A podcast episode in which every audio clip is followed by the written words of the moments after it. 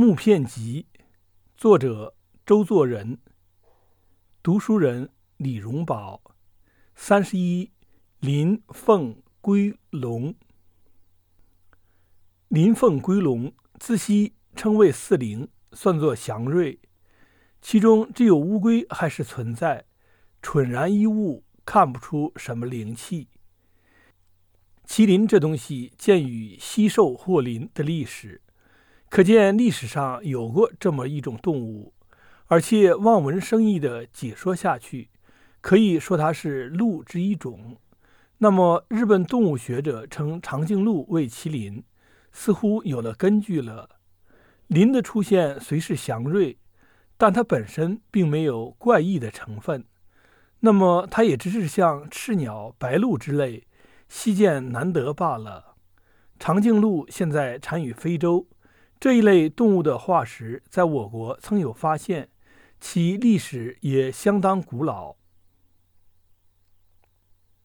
凤凰是什么鸟？现在不容易解决。凤字古文就是鹏字，系是象形。像它羽毛丰盛之貌，《山海经》上也知说：“丹穴山鸟状如鹤，五彩耳闻，名曰凤。”无非说它毛色好看而已，也没有什么神异。它大约是一种羽毛非常艳丽的鸟类，有如孔雀之属。因为不容易看见，所以后人更锦上添花地加以形容。其中有两样乃系外来影响，不可不加区别。其一是《西游记》里的大鹏鸟，鹏字虽可作凤之别体，但释迦如来的大鹏乃是佛经金翅鸟的变相。其二是依据西洋古代的传说，有这么一种神鸟，它生活五百年，随后自己收集香木焚身。再从灰烬中产生出一只小鸟来，这鸟与凤凰无一点共同之处，只因名为芬尼克斯，被人拿与凤凰的典故接连，故有凤凰转身的颂歌。也有人的名字由小凤改为新凤。说也奇怪，四灵的传说虽然早已没有势力，但这龙与麟凤的名字却一直通用着。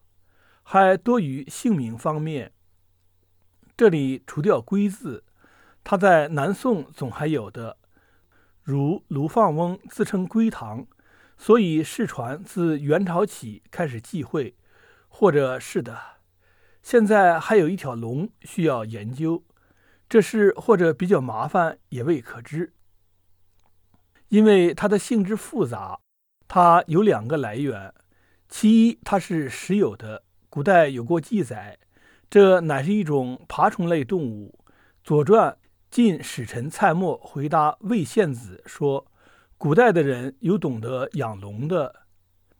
夏朝孔甲时代有龙四条，雌雄各二。有流泪学得养龙的方法，由他照管。后来一条雌龙死了，流泪阉了送给孔甲去吃，很是好吃。”要叫流泪去找他，怕找不到，所以逃了去了。这样看来，可以知道它并不是神异，这是很难得的一种动物罢了。其次说它是神物，会得星云下雨，因此有龙王爷的信仰。这是本国的。